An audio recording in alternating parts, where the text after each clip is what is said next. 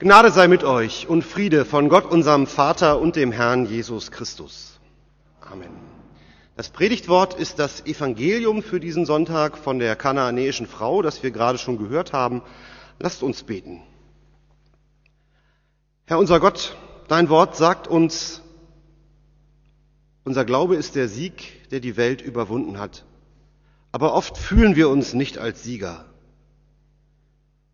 Stärke uns durch dein Wort und lass uns neu bewusst werden, dass wir teilhaben an deinem Sieg, den du in Jesus Christus auf Golgatha errungen hast. Komm mit deinem Heiligen Geist in unsere Mitte, stärke und erleuchte uns. Liebe Gemeinde, unser Glaube ist der Sieg, der die Welt überwunden hat. So lautet der Wochenspruch und im Sinne derjenigen, die sich irgendwann mal unsere liturgischen Ordnungen ausgedacht haben, heißt das ja, dass alle Lesungen, auch die Geschichte von der kanaanäischen Frau sozusagen unter dieser Überschrift gelesen werden sollen. Unser Glaube ist der Sieg, das ist sozusagen das Thema dieser Woche und auch dieses Gottesdienstes. Das klingt ganz gewaltig. Und wir können dem ja auch auf eine gewisse Art und Weise zustimmen. Der Glaube überwindet Grenzen. Menschen aus allen Ländern sind zum Glauben eingeladen in der Gemeinschaft der Christen. Da finden sich Afrikaner und Asiaten und Europäer, Nord- und Südamerikaner, arme und reiche Menschen. Vorurteile und Lieblosigkeit sollen durch das Band des gemeinsamen Bekenntnisses zu Jesus Christus überwunden werden. Dann kann man den Satz vom Überwinden der Welt auch noch so verstehen, dass alles, was gegen Gottes Willen ist und was uns anficht, durch den Glauben, durch das Vertrauen zu Gott sozusagen entschärft wird. Es ficht uns nicht mehr an. Nun tobe Welt und springe, ich stehe hier und singe in gar sicherer Ruh, heißt es im Lied Jesu meine Freude.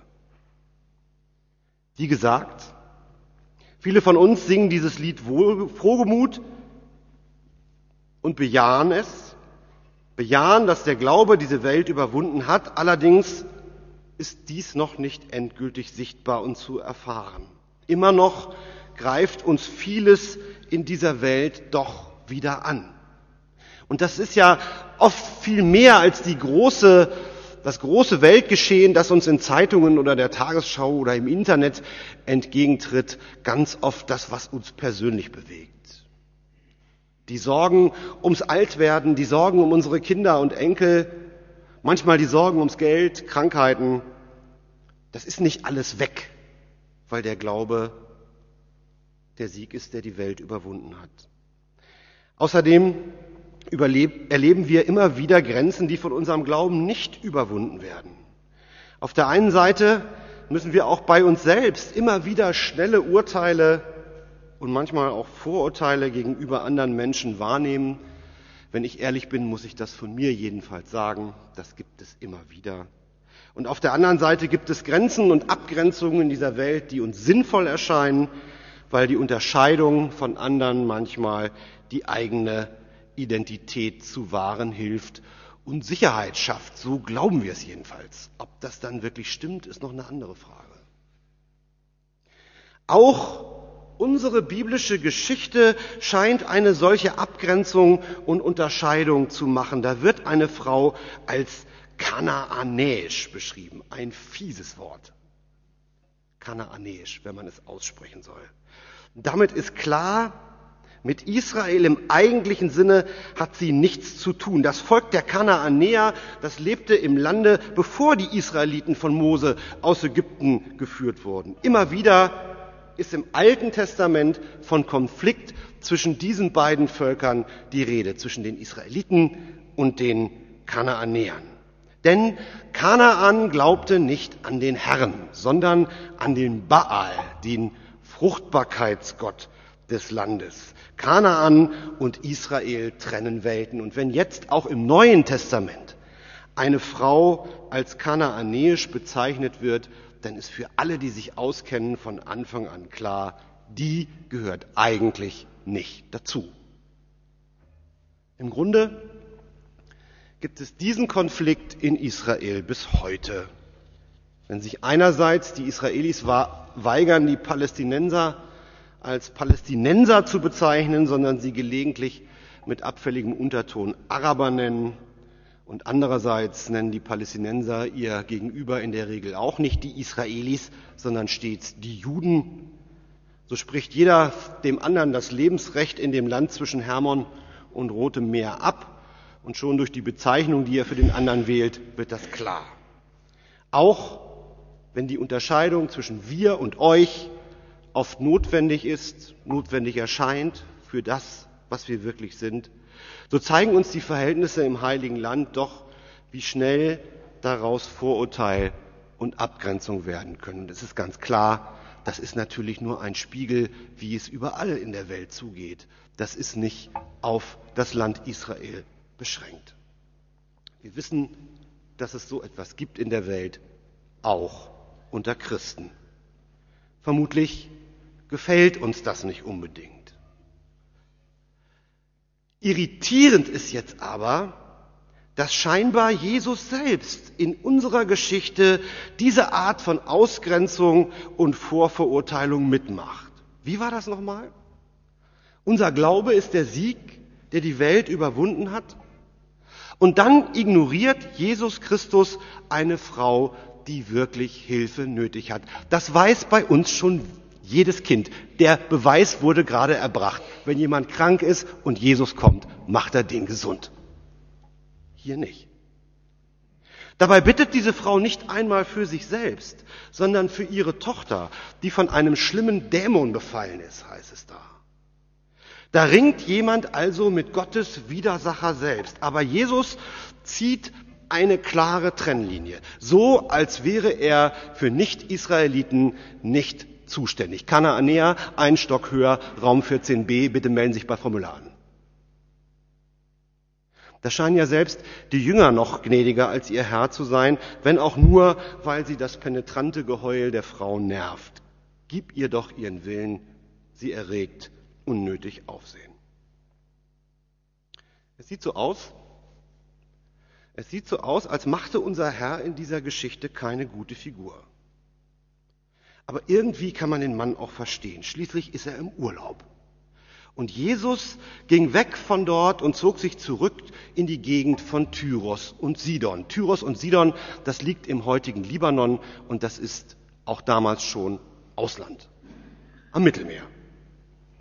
Jesus zieht sich zurück. Er muss ständig geben, erzählen, heilen, Menschenmassen um sich haben. Und nun ist er erschöpft und geht für eine kurze Zeit eben in diese Gegend von Tyros und Sidon. Fort aus seiner Heimat Galiläa.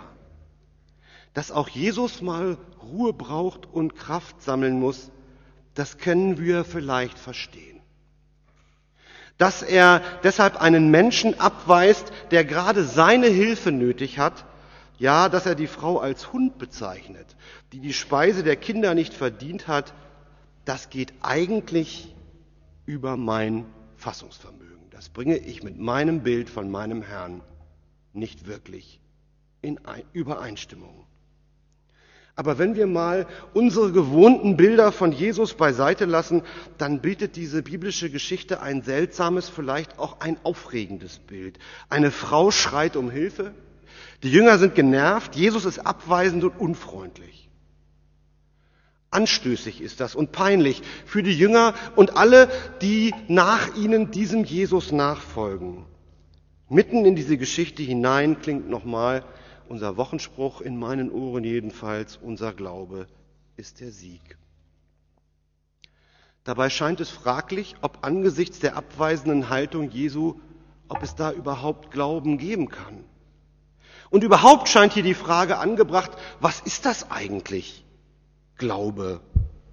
Ist Glaube ein Wissen von theologischen Inhalten, das Aussprechen bestimmter Bekenntnisformeln, das Auswendiglernen des Katechismus oder generationenlange Zugehörigkeit zur Kirche? All das ist Glaube in unserer Geschichte doch wohl nicht. Jedenfalls nicht nur.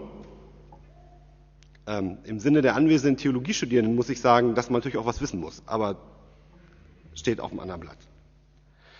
Ich bin auch der Meinung, dass zum christlichen Glauben Wissen dazugehört. Wissen um die Bibel, um das, was die Taufe und das Abendmahl ist. Der Spruch, an irgendetwas Höheres glauben wir doch alle, ist eben eigentlich noch kein Glaube. Aber der Wesen oder das Kern des Glaubens ist nicht dieses Wissen. Und der Glaube ist auch keine Angelegenheit, die nur aus Wissen besteht oder sich nur im Kopf abspielt. Hier an der sogenannten kanaanäischen Frau können wir vielleicht noch einmal den harten Kern des Glaubens genau erkennen. Das Bitten, nicht das Nachsprechen eines Bekenntnisses, das Bitten scheint hier jedenfalls der ursprüngliche Ausdruck des Glaubens zu sein. Hier ist ein Mensch in Not und vertraut darauf, dass Jesus wirklich helfen kann. Diese Frau bittet hartnäckig, erbarme dich meiner Herr, heißt es da im Bibeldeutsch. Und wenn wir das ins Griechische zurück übersetzen, dann heißt das Kyrie eleison. In jedem Gottesdienst rufen wir das gleich dreimal. Und mit diesem dreimal ahmen wir vielleicht so ein bisschen die Hartnäckigkeit dieser Frau nach. Allerdings machen es uns manchmal unsere liturgischen Formeln ein wenig schwer, die Not und die verzweifelte ähm, Bitte dieser Frau noch im Kyrie-Ruf nachzuempfinden. Aber das hat diese Frau eigentlich gemeint. Herr, du bist der Einzige, der Letzte, der mir noch helfen kann. Wir können von der Frau das Durchhaltevermögen lernen, auch dann mit Beten nicht aufzuhören, wenn wir scheinbar kein Gehör finden. Die Frau hat einen Glauben, der auch Anfechtungen und Widerstände übersteht. Und vermutlich hat es der Glaube damit immer zu tun, mit der Anfechtung und mit der Frage, ob das eigentlich alles Sinn hat mit dem Beten. Jesus selbst sagt der Frau, dass man nicht das Essen den Kindern wegnehmen darf und den Hunden geben. Wäre die Frau hier beleidigt oder gekränkt gewesen, und ich finde, sie hätte eigentlich allen Grund dazu, dann wäre uns diese Geschichte niemals erzählt worden. Aber sie macht weiter und sagt den unglaublichen Satz, ja, Herr. Ja, Herr, doch. Und auf dieses Doch kommt es an. Ihr Glaube hat die Form des Dennoch.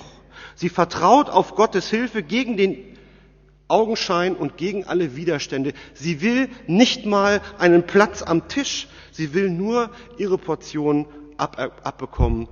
Die Portion, die ihr hilft.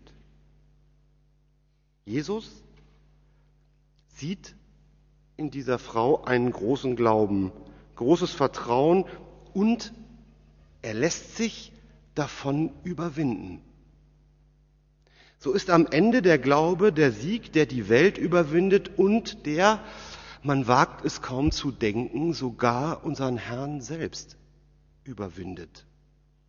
Auf ihren Glauben hin heilt Jesus die Tochter der Frau. Wohlgemerkt, der Glaube der Frau geht dem Wunder voraus. Sie glaubt nicht deshalb, weil sie ein Wunder erlebt hat, sondern weil sie glaubt, erlebt sie das Wunder. So wird das ganz oft geschildert im Neuen Testament. Am Ende überwindet der Glaube dieser Frau tatsächlich auch die Grenzen von Vorurteil und Ausgrenzung, ja sogar die Grenzen zwischen Kanaan und Israel, was noch im Alten Testament undenkbar schien. Spätestens hier wird ganz deutlich, dass die Sendung Jesu und die Liebe Gottes der ganzen Welt gilt.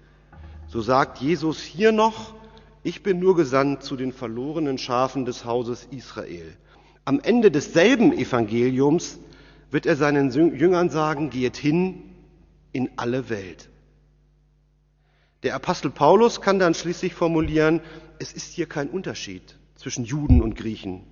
Es ist über alle derselbe Herr, reich über alle, die ihn anrufen, denn wer den Namen des Herrn anrufen wird, soll gerettet werden. So überwindet der Glaube die Grenzen dieser Welt, auch die zwischen verschiedenen Völkern und zwischen verschiedenen sozialen Schichten. Das ist oft nur stückweise sichtbar unter uns. Wenn wir mehr davon sehen möchten, dann ist das Entscheidende, dass wir unseren Glauben gegen alle Anfechtungen und Zweifel immer wieder auf den ausrichten, der wirklich helfen kann, auf den einzigen, der helfen kann. Und mit der Frau aus der Geschichte beten, Herr, erbarme dich, Christus, erbarme dich, Herr, erbarme dich. Amen. Der Friede Gottes, der höher ist als alle unsere Vernunft, bewahre und regiere unsere Herzen und Sinne in Christus Jesus. Amen.